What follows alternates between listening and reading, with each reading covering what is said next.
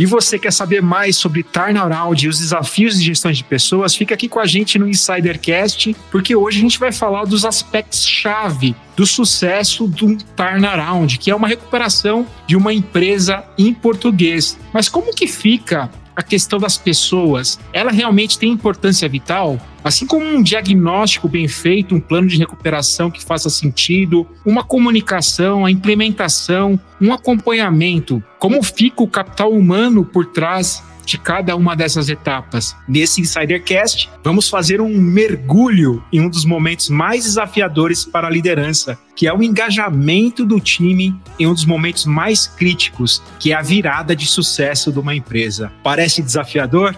Eu sou Fábio Oliveira, sejam bem-vindos ao Insidercast. A gente tem aqui o Gabriel, ele é um empreendedor de turnarounds, conhecido no mercado por implementar processos de transformação em companhias em um período de 18 meses. Depois de mais de 20 anos de experiência, ele atualmente é executivo na cervejaria Fitness Lapa Low e atua no conselho do rancho SFP e Lavouros Seguros. Gabriel, você vai ter muito a ensinar pra gente hoje aqui. Seja muito bem-vindo ao Insidercast. Obrigado. Cara, vou tentar ensinar um pouco do que eu tô tomando porrada aqui, né? Eu acho que é, é um processo que eu tô aprendendo no meio do caminho. É, ele tá em constante mutação. Vou até contar um pouco das histórias que a gente viu acontecendo por agora. Mas é um processo que não tem fórmula mágica, não, cara. É batendo cabeça, sofrendo, às vezes não funciona, mas a gente vai levando e a gente tá conseguindo melhorar o formato que a gente tem feito isso ao longo do tempo. Gabriel, todo empreendedor é um apaixonado, mas eu, eu tô curioso para saber por que, que você se apaixonou por fazer viradas de empresa, pegar empresa que está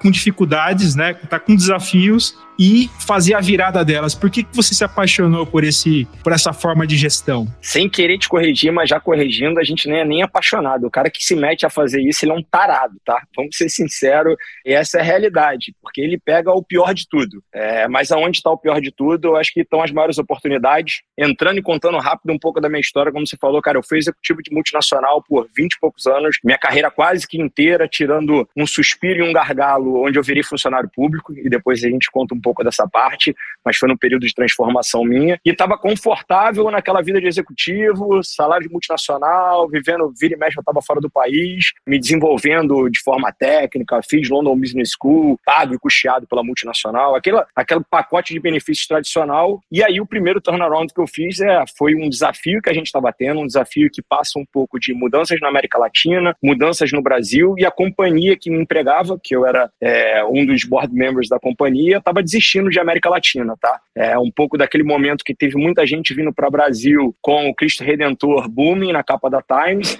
e anos depois a gente teve impeachment, e a mesma capa da Times era o capa do Cristo Redentor caindo, e a gente se viu num momento de mudança, é, num momento de desafio, onde aquela companhia ia deixar de existir na América Latina, e daí surgiu a oportunidade de fazer um turnaround. Teve a oportunidade, a gente fez uma operação que se chama Management Buyout, os executivos compraram a operação que eles trabalhavam, só que a gente precisou e teve que mudar todo o formato de gestão, seja da companhia no formato tradicional, mas na gestão de pessoas, saindo de uma, de uma forma mais engessada de trabalhar com uma multinacional e transformar aquilo. E aí foi o primeiro turnaround. Eu estou em vários outros processos agora, só que o primeiro deu muito certo. O primeiro deu muito certo, eu concluí ele no início do ano passado, é, vendi a minha parte controladora na companhia, e aí falei, cara, será que esse negócio serve, serviu muito bem para aquilo que eu dominava e fiz a minha vida e a minha carreira inteira? Será que isso dá para ser feito em outros tipos de operação? E aí foi daí que eu pulei de cabeça e comecei a, a brincar um pouco mais nesse novo universo. Termo tarado. Eu tô com outros dois tarados aqui, até vou explicar o porquê.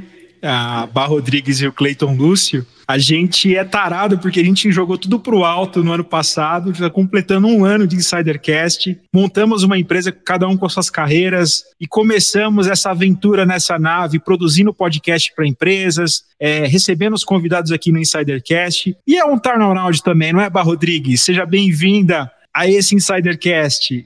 Olá, Fábio Oliveira! Oi, insiders! Sejam bem-vindos ao ano 2 aqui do Insidercast. Nos nossos mais de 200 episódios, para fazer episódio diário precisa de muito tesão, já que estamos falando em ser tarados, né, pelo que fazemos. Temos aqui ele, o pai das pautas, que me introduziu. Nossa, tá meio esquisito, né, esse linguajar de começo de episódio, mas é isso. É, é neste cunho mesmo de tesão na veia, pelo que se faz, que a gente começa esse episódio, que tem ele também, o rei das luzes de Las Vegas, o pai das luzes do Insidercast. Outro tarado, cheio de tesão pelo que faz, não é, Cleiton Lúcio? Só queria fazer um parênteses antes de puxar o Cleiton pra conversa. Eu tô muito curiosa para saber a idade do Gabriel, porque esta carinha de menino do Rio, novinho, ele já tem toda essa experiência. Tava falando de impeachment. Olha, depois você fala pra gente o segredo, assim, dessa cutis, né?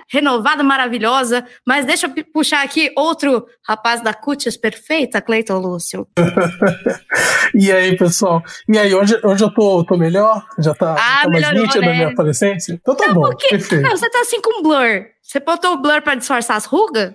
Botei, tá. Começo de ano, né? Mas você a não gente... tem ruga? Mas, filha, começo de ano é assim mesmo, né? A gente abusou um pouco ali na, na comeu no Natal, no Novo, né? comeu muito, então. Aí fica meio muito acabadinho assim. chocotone. Mas, isso, mas voltamos à dieta, viu? Hoje fui no mercado lá, abarrotei meu carrinho de legumes e verduras. Bora sofrer um pouco pra queimar ah, os toicinhos do, do, final do ano. Mas bora lá, pessoal. Realmente é um tema que eu li a pauta aqui, tem uma pergunta ali que foi destinada a mim, eu agradeço muito, que é, nem vou falar agora, mas na hora eu falo, vocês vão entender que é um pouquinho polêmica e eu gosto desse assunto, mas eu acho que é um tema muito interessante e eu acredito que não só empresas, mas talvez o governo deveria se atentar a esse tema, né? Porque o Brasil precisa de um turnaround.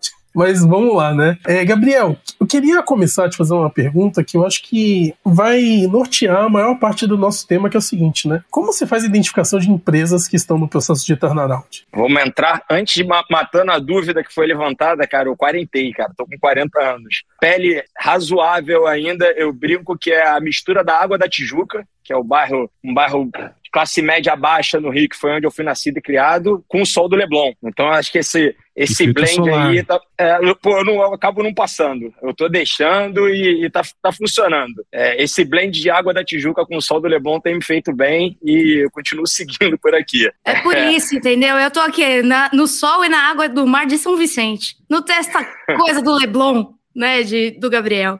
Mas seguindo ali, cara, primeiro, primeiro ponto e não tem para onde fugir. E aí é um conceito que você pega um pouco. Hoje foi engraçado pra caramba que eu tava no negócio do Amuri postando uma matéria assim, não adianta às vezes você ter um produto muito bom que ele não tem um mercado suficiente. Aí você vai para aquele processo de análise de startup, se você não tiver um total addressable market bom, se você não tiver um produto, um product market fit funcione, você não consegue ir. Como eu pego empresas que já existem, que já estão com a sua continuidade, a primeira coisa que eu olho é se ela tem um produto bom ou não. É a primeira pergunta que eu tenho que responder. Se eu estiver falando de um restaurante e eu for dez vezes no restaurante e o restaurante for horrível, não adianta, não tem como continuar. É, se eu estiver falando de um outro produto que a gente tem, é uma fazenda produtora de orgânicos, se a qualidade do produto que a gente entrega não for boa, independente do que estiver acontecendo dentro do estrutural, independente do que estiver acontecendo dentro do financeiro, que é aquilo que a gente vem para curar, eu não consigo continuar no processo. Então, assim, checklist, ponto número um, e é um ponto cruel, tá? É um ponto que não tem volta. Se a resposta for não, não tem solução. Você pega e vai embora. Então, é, tem um produto bom? Tem um produto que tem um mercado que pode receber, que pode ser crescente, que vai aceitar aquele produto? Sim. Se a resposta for sim, aí a gente vai para dentro para olhar os outros pontos, tá? Gabriel, a gente tem um lema aqui muito forte no Insidercast, que no final do dia são pessoas lidando com pessoas, né? E essa questão das pessoas é de uma importância vital para qualquer processo de turnaround, né? Eu queria saber de você o porquê. Cara, eu brinco, tem um filme, eu tô tentando lembrar o nome do filme agora para contar para vocês, mas era um clássico da sessão da tarde. Viu como é que eu tô ficando velho? Vi muita sessão da tarde e era, putz, era um treinamento Lagoa militar. Azul. Ah, não.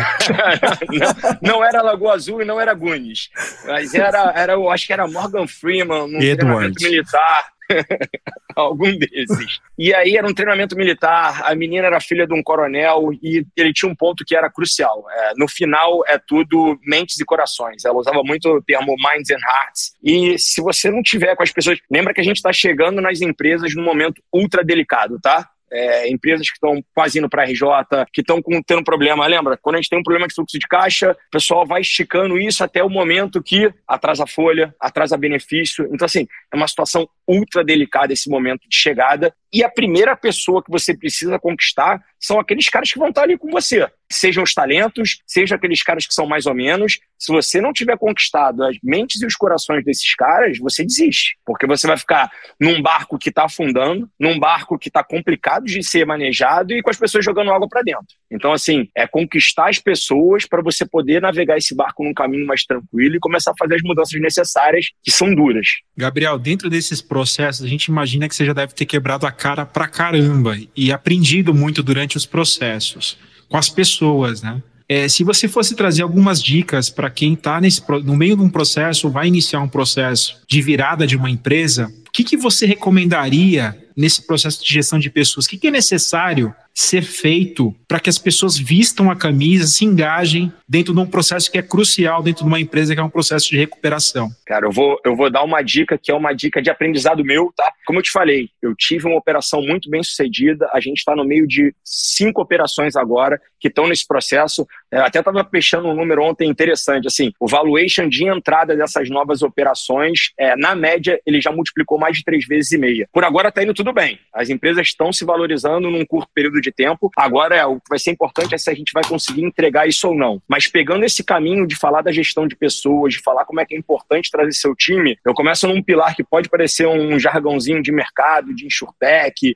de empresas de tecnologia, e é onde eu não estou envolvido, porque eu vou em negócios, na maior, na maior parte das vezes, tradicionais, que é falar, os caras não querem ser seus empregados, eles querem ser seus sócios. E eu aprendi nas primeiras operações que eu entrei e na primeira operação que eu entreguei que esse caminho para ser bem conduzido com os, com os funcionários e com o seu time, ele também tem que ser trabalhado na parte de trás. E, por exemplo, eu tomei, não é uma porrada porque é um aprendizado, mas eu tive mais dificuldade nas primeiras novas operações que eu adquiri, porque elas começaram a funcionar muito bem. A gente trouxe o time, só que eu, como gestor, cometi uma falha. Na hora que eu sentei para negociar esses processos com os meus sócios, eu não tinha feito uma coisa que é muito comum no mercado de tecnologia, de inovação e de startups que é separar um pool de ação para os funcionários. Era um negócio que estava na minha cabeça, que eu sabia que era importante, que eu sabia que ele ia acontecer, só que eu não coloquei no papel. Eu estou falando eu, empresário, adquirindo uma empresa. O que isso me gerou? Um desafio com os meus sócios e um desafio de entrega para aqueles que eu estava tentando conquistar. Então, assim, regra número um e dica, tanto para os funcionários que vão estar nesse barco, se você for de uma empresa que está sendo adquirida por um processo de transformação, quanto dos gestores e quanto dos empresários que estão comprando empresas, pensem que pode dar certo. Apesar de ser ultra desafiador, de ser super complicado, já começa naquele dia um acreditando que pode dar certo e que pode dar certo muito rápido, que você vai evitar o problema que eu tive. Então, falando bem de forma direta, é uma operação que estava complicada, ela começou a tracionar e crescer muito bem. E aí, na hora que eu tive que sentar na mesa e falar assim: ó, isso aqui é o pool de ações que a gente tem que dar para os funcionários,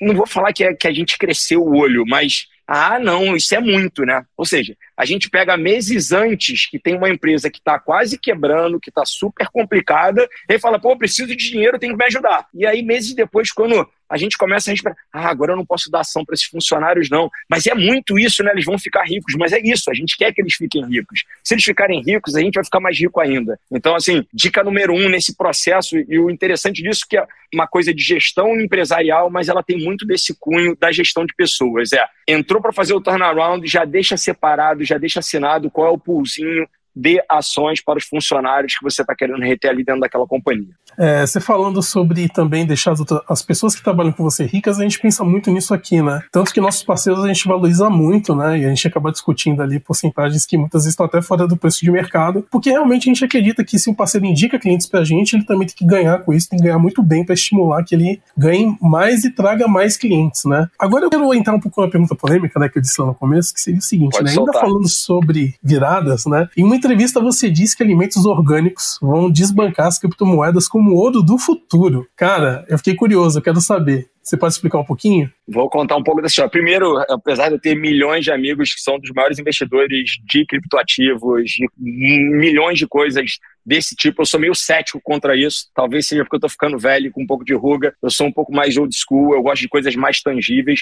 Não que eu não acredite na tecnologia, não que eu não acredite na disrupção, mas eu acho que a forma como certos ativos estão sendo é, precificados, ela está fugindo dos parâmetros mínimos aceitáveis, tá? E aí tem esse detalhe de brincar, é uma das operações que a gente tem, e aí a gente brinca, né? O agro é tech, o agro é pop, e eu acho que o agro é mais do que isso e o orgânico é mais ainda, né? Quando a gente pega a cadeia do mundo hoje em dia, todo mundo preocupado, você estava falando aí que estava se cuidando, indo para academia, preocupado com a saúde, a importância disso. Quando a gente vê todo mundo buscando saúde, buscando alimentação de qualidade, e você tem um produto que você começa a conseguir, como diria a Naval, né? Entregar no maior número de pessoas, com uma qualidade maior, em uma maior escala, que vai ajudar nessa cadeia como um todo, tá? Vai trazer mais saúde para os caras, vai deixar a imunidade dele melhor, vai deixar ele menos exposto ao agrotóxico. E aí você compara aquilo que é só uma tecnologia pura, que pode ser utilizado para certificações de contratos, operações etc. Mas que você, no final você não tem nada ali tangível. Eu fui bem xingado aí. O pessoal que é, são os tarados e os loucos do Bitcoin, é, alguns vieram meio brabos comigo. Mas assim, eu tentei trazer trazer para uma perspectiva um tipo de produto e um tipo de mercado que eu acredito que vai crescer e ser muito mais valorizado do que aquilo que hoje em dia, no final, é só uma expectativa da utilização de uma boa tecnologia para certificações, mas que eu não vejo nada tangível ali. Então, essa daí foi a uhum. catucada, o tema polêmico, assim. E por enquanto, para mim, está fazendo sentido. Se eu pegar a valorização da operação de orgânico, é, desde o dia que eu falei isso, e a valorização de alguns criptoativos até hoje, a tese está falando, tá, tá certa. O meu call estava certo com relação a isso. Não, super entendi agora, do seu ponto de vista. Eu acredito que tudo aquilo que proporcione um pouco mais de liberdade e qualidade de vida vai ser super valorizado daqui para frente, porque as pessoas querem isso, né? É, sobre criptoativos, né? Eu até vou tomar um pouco aqui o, o tempo do pessoal eu sou apaixonado por criptoativos, mas realmente existem alguns que são insanamente. Nosso, nossos memecoins, né? Exatamente, né? O Elon Musk posta alguma coisa no, no, no Twitter e a moeda dispara 80% num dia. Isso eu não é se pura manipulação, é cara. Eu não sei se você viu ontem, cara. Eu até postei isso no, no Instagram ontem. Uma das Kardashians, que eu não sei, é, acho que a Bia pode ajudar a gente aí, mas ela e o Floyd Mayweather, que foi campeão mundial de boxe por anos anos, assim, uma das maiores lendas do esporte. É, os dois estão sendo processados, eu acho que pelo SEC, tá? Posso estar falando besteira, mas depois eu vejo a notícia e mando para vocês a, o certo. Saiu ontem um monte de jornal falando que os caras estão sendo processados por pump and dump. Então, assim, você começa a ver muita coisa que faz sentido. Cara, é, é difícil, assim, eu brinco. O nego tá pagando 5 milhões de dólares por uma foto marcada de um, é, de um app, cara. Então, é, assim, então são é coisas meio suspeitas, você... são coisas meio suspeitas, Sim. né? Tem um meme, você, você tá falando de NFT, né? Tem um meme que eu vi, que é o seguinte, né? Crie um NFT e venda para si mesmo por 250 mil dólares. Você agora tem um NFT de 250 mil dólares e você pode vender esse meme. Você pode fazer uma promoção Sim. e vendê-lo por 200 mil dólares para outra pessoa. E você acabou de fabricar 200 mil dólares sem ter um dólar na carteira. A tecnologia, além do, da, tá dando muita brecha para esse tipo de coisas, né? Cara, o, o Bitcoin, né? Falando que tem o Bitcoin e as criptomoedas cripto, criptomoedas. Outras cripto, você, criptoativos. Isso, é, é, isso. Se você olhar a base do Bitcoin, você vê que realmente, cara, é, é, inevitável, né? Falando até brincando aqui, parafraseando um pouco com a frase do Thanos dos Vingadores, é algo inevitável. O Bitcoin é algo inevitável porque é uma moeda que não inflaciona e que dá liberdade para as pessoas. E é claro que a gente está no, no velho oeste ainda, né? Não tem leis, não tem regras e acaba tendo essas manipulações, infelizmente. O, o teu ponto é perfeito, assim, você gosta disso, você deve saber, assim, um dos meus melhores amigos, é, não é só amigo de negócio, é amigo da vida pessoal. Escreveu um dos livros melhores que tem falando sobre isso, que é O Futuro do Dinheiro. Não sei se conhece, o Rodar Pellini. É um dos caras que mais entende de, de criptoativos no Brasil. Sim, meu irmão, a gente tem discussões e debates, de, debates filosóficos e teóricos. Eu sou atuário, né, que é trabalho muito com economia e mercado financeiro, assim, teoria de moeda, teoria de constituição de reserva, coisas que as pessoas tinham que estar olhando. Eu não acho que todos os criptoativos, nem que todas as NFTs vão tender a zero. E aí eu vou usar minha, minha, minha explicação matemática e estatístico para isso, tá? E você usou um ponto perfeito do Bitcoin. Olha onde a gente foi parar. Mas você usou, é, é a questão da escassez. E o Bitcoin é muito bem instituído e construído através da questão da escassez e outros. Só que a partir do momento, quando você vai para todos os novos criptoativos, ah, que você Jesus. tem uma possibilidade de multiplicação muito grande sim, disso, sim. ele deixa de ser escasso. O que eu acho sim. que vai acontecer, e aí a gente traz aqui para o mercado de tecnologia, para o mercado do negócio de novo, eu acho que vai ser um canto onde winner takes all. Então, alguma criptomoeda vai ser a vencedora e vai ser aquela que vai ficar, não uma ou duas, podem ter cinco. mas não vão sim, ter sim. 250 Muita gente vai perder dinheiro. É, Muita vai. gente vai perder dinheiro. O, o meu ponto, e aí eu, eu, sempre, eu sempre explico pra galera, eu não tô falando que tudo vai tender a zero, mas que a maior parte deles vai, que 98% deles vão tender a zero. Vão ter dois que vão continuar valorizados. E aí você usou outro exemplo, que é a questão da arte. Pô, de repente pode ter um negócio que vai ser super interessante. Agora, você já viu quantas artes novas estão sendo criadas de forma digital e aí, quando você pega um quadro que nem esse aqui, pô, o cara pintar aquilo, ele demorou horas e o processo daquilo, e aquilo Exatamente. trouxe uma escassez. Aí o cara Exatamente. faz 250 digitalmente, registra NFT e sai vendendo. Talvez então, algum daqueles pode ser ultra disruptivo e vai valer milhões. Agora que todos vão valer milhões, não existe processo de autogeração de dinheiro. E a tua visão, a tua visão tá perfeita, assim, é muito olhando. Eu falo sempre de uma forma mais extrema que eu sou meio apocalíptico, né? Por ter trabalhado muito tempo com seguro, eu penso sempre em teoria do cisne negro e etc. Assim, cenários mais extremos. Porém, eu acredito que vai ter muita coisa boa vindo aí, mas que não é tudo bom. Só para finalizar, eu acho assim, é, é uma das bases de algo que tenha valor é o esforço que é depositado naquilo. Se você se é muito fácil de ser replicado, aquilo perde o valor, né? Então, existem coisas que, por exemplo, o Bitcoin precisa de energia elétrica, precisa de força computacional para ser minerado. E ele tem um número exato de moedas e não, nunca vai ser inflacionado. Então, por isso que ele tende a se valorizar ao longo do período. Mas tem tem muita criptomoeda aí, cara, que é, é totalmente para pump and dump, só para isso, tá? É. Mas e isso a gente pode trazer para o mundo corporativo também, né? É como você disse lá no começo, se o produto ele realmente tem valor, é muito mais fácil você recuperar uma empresa do que, um, do que uma empresa que tem um produto que pode ser facilmente replicável ou que não tem a qualidade, né? Exatamente. Então, o que eu ia comentar é que temos várias coisas em comum aqui, então, com o nosso convidado de hoje. Fábio é outro apaixonado por investimentos e trabalhou muito muitos anos na área de seguro. também, viu, Gabriel? Seguro, na calma, longo prazo. Cleiton aqui, o, o, rei da criptomoeda. Mas agora a gente chegou na nossa pergunta coringa, né? Que é aquela pergunta que a gente vem aqui de sopetão, né? Durante a conversa. E eu queria justamente puxar para, para o lado da arte que você falou. Estou curiosa em saber sobre este quadro que está atrás de você. Para quem não está vendo a gente no YouTube, está ouvindo o podcast no Spotify, Atrás do Gabriel tem um quadro bem colorido, principalmente com as cores primárias ali, azul, branco, vermelho, amarelo, preto, de um rosto de um homem engravatado. A gente sempre descreve o ambiente para quem só tá vendo a gente. Queria saber de você se é uma paixão, se é um gosto, foi pela escassez, como que, que a arte faz parte da sua vida? Até rimou. Cara, eu gosto muito de arte.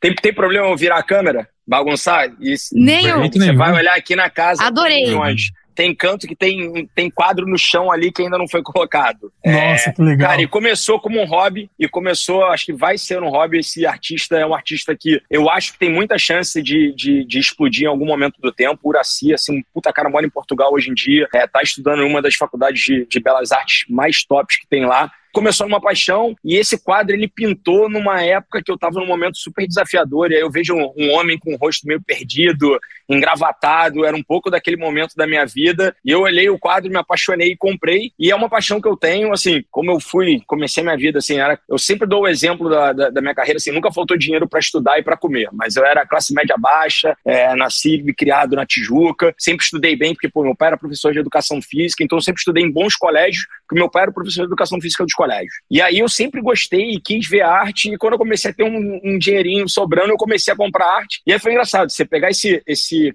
quadro que tem aqui do lado, que é um quadro do Zé Palito, hoje em dia um artista brasileiro baita renomado. Eu comprei esse quadro, sei lá, 15 anos atrás, é, numa exposição, o cara tava lá, eu gostei, achei o quadro super diferente, comprei, putz, o quadro hoje em dia vale 25 vezes o valor que eu paguei lá atrás. E aí foi virando um pouco de hobby. Eu ainda não vendi nenhum, apesar de tentarem comprar alguns dos meus quadros. Eu vou comprando as coisas que eu gosto e vou guardando. E aí agora eu tô para me mudar, é, e aí eu quero montar um espaço na minha casa só com as obras de arte. Então, assim, é um pouco de paixão, é um pouco de investimento, é um pouco de trabalhar no conceito de escassez e de coisa que você goste. Então tem, tem ido bem por enquanto. A arte, ela te ajuda nesse processo de, de trabalho trabalho, que você cuida, porque você trabalha num ambiente muito estressante, que é a virada de uma empresa. A arte está conectada a essa descompressão que você pega fora do mundo corporativo para se desligar e, e, se reenergizar? Sim, cara, eu, falo, eu tenho uma mania de.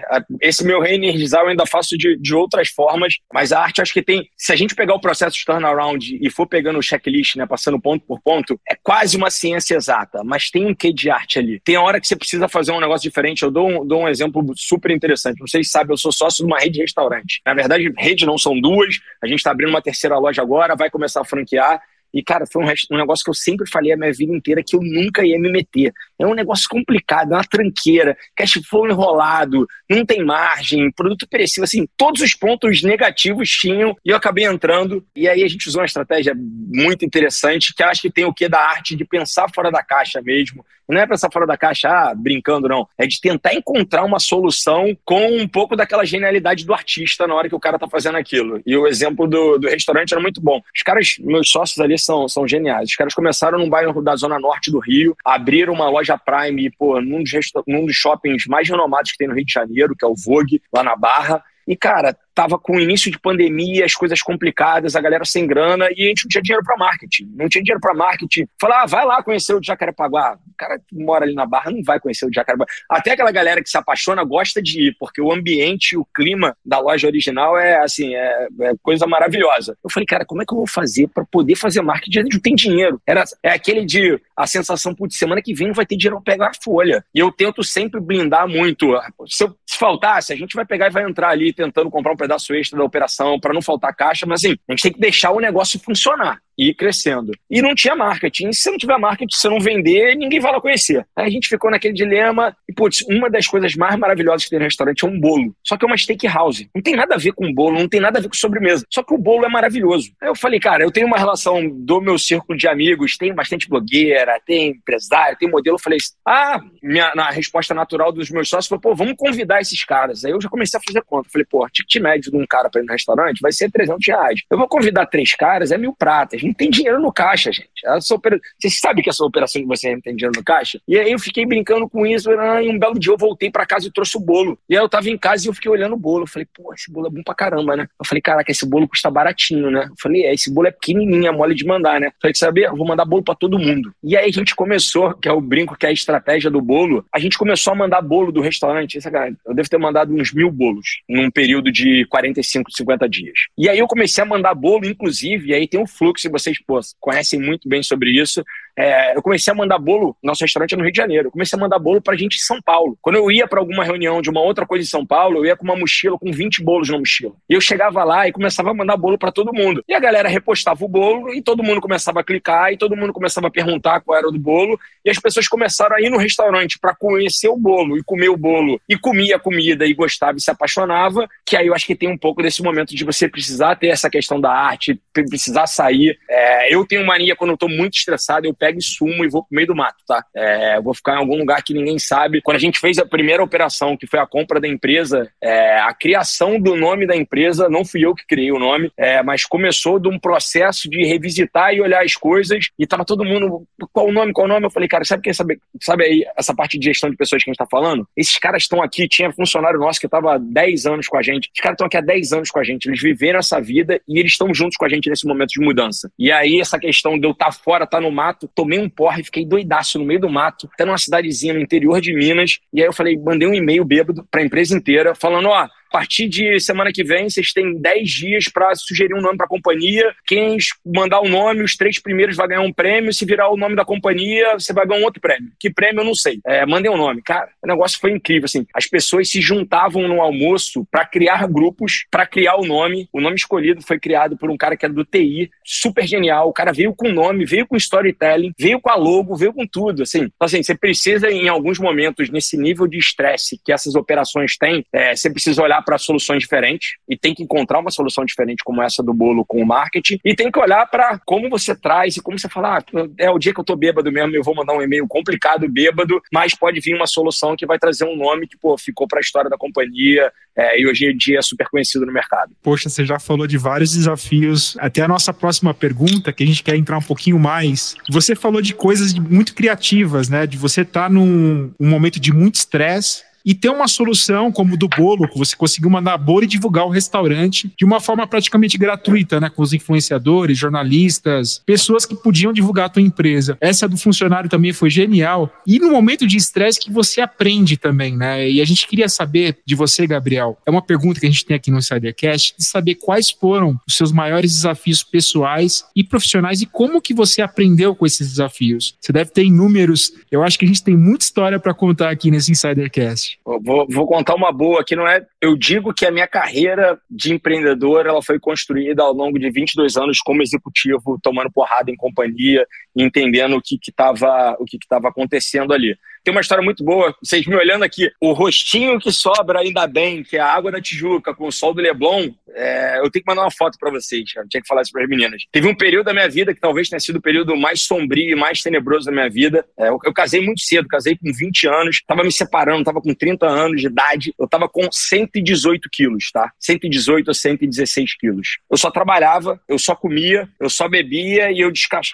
jogava todo o, o, o meu estresse de trabalho como executivo, comendo, bebendo e trabalhando. É, eu não dormia, foi um período super complicado e foi um período super desafiador, onde eu tive uma chamada, eu não vou falar que é uma chamada divina, mas foi uma chamada para a realidade de que todas as coisas têm que ter um limite, que você precisa ter um equilíbrio entre a sua vida pessoal, o resto das coisas. Foi, eu estava me separando, eu estava em Nova York, eu tive um piripaque, eu fiquei três dias de cama, é, e a mãe de um dos meus sócios, um amigo da vida, e é quase que até uma segunda mãe também, de relação, pegou o telefone para mim e falou assim: se vocês continuarem assim, vocês vão morrer. E aí eu falei: é, eu vou morrer. E eu me vi deitado na cama, no hotel em Nova York, vida maravilhosa, só que eu tava de cama. E eu tava com 116 quilos e eu mal conseguia fazer minhas coisas direito e eu tava quase morrendo. Eu falei, cara, eu preciso mudar minha vida. É, eu preciso sair desse fluxo que tá bom por uma parte, tá bom na minha vida na minha carreira como executiva, as coisas estão fluindo, mas eu tô me destruindo e ao longo do tempo eu não vou conseguir sobreviver a isso. Então, assim, tiveram vários. Esse eu acho que é talvez um dos episódios mais marcantes da minha vida de falar, cara, você precisa mudar porque essa parte tá errada. É, e é um equilíbrio, né, cara? A vida não é só o trabalho, não são só as empresas,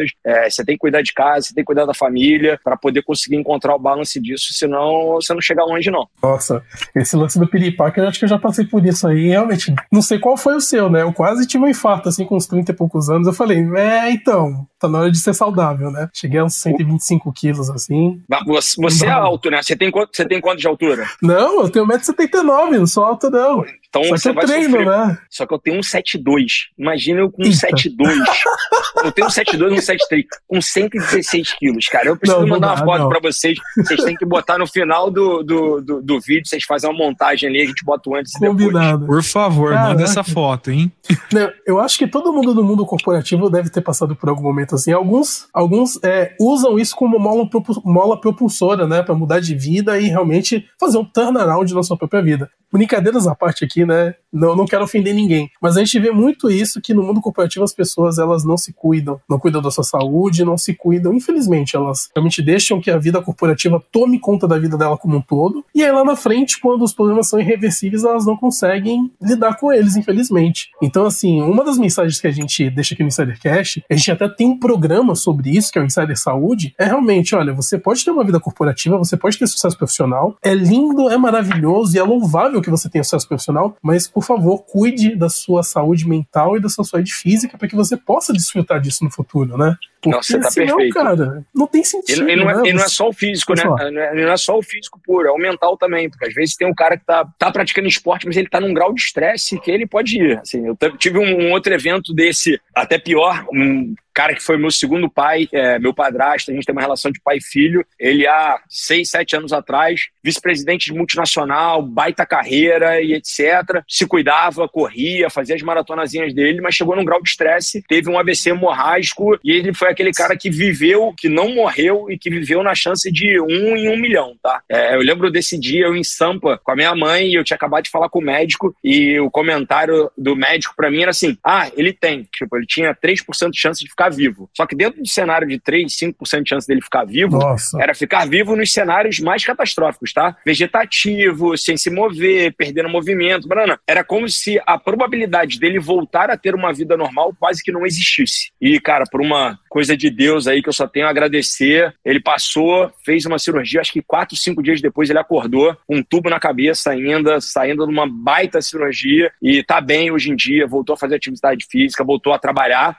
mas era um cara que estava cuidando de um lado, estava super saudável, mas o nível de estresse estava num ponto que aconteceu isso, que pode acontecer com qualquer um. É, e eu sempre dou esse exemplo assim: essas coisas mais complicadas, seja num nível de estresse dele, seja cenários de depressão, gente, pode acontecer com qualquer um. É, não é porque o cara é mais fraco ou não. Então, vale a todos vocês, fiquem sempre atentos, cuidem dos seus, façam terapia, façam esportes, porque é, não é só disso aqui de pegar empresas que vão triplicar de valor num período curto de tempo, vender e ficar milionário. A vida não é. Ah, pô, é bom pra caramba, é bom pra caramba, mas a vida não é só isso. Sensacional, Gabriel. Poxa, gente, infelizmente nós estamos chegando no final do episódio. Foi um bate-papo muito rápido, mas muito prazeroso e proveitoso. Mas antes de encerrar, Gabriel, gostaria que você deixasse seu recado final e as suas redes sociais para os insiders poderem entrar em contato com você. Cara, meu recado final é acredita que vai dar certo. É o cara que o cara que não chegou lá porque ainda não está no momento, só perde mesmo quem desiste, vai indo, vai doer, vai doer muito, é doloroso. Eu, às vezes eu faço uma palestra, eu dou um exemplo sempre muito grande, a gente está ficando velho, vai lembrar disso também. O exemplozinho do garotinho passando mertiolate, dói, dói mais cura. Então, assim, pega, não para, mete a cabeça, é, vai de coração que vai dar certo. E, cara, quiser seguir, entender um pouco mais do que eu faço, e é uma mistura, tá? Meu Instagram é uma bagunça. É, eu falo de religião, eu falo de saúde, eu falo de empresa, eu falo da minha vida pessoal, segue lá, Boyer Gabriel, que é B-O-Y-E-R, aí o restante do Insta tudo igual. As outras eu quase não uso, cara. O LinkedIn eu abandonei. Quando eu larguei minha carreira corporativa, eu abandonei, ele nem deve funcionar mais.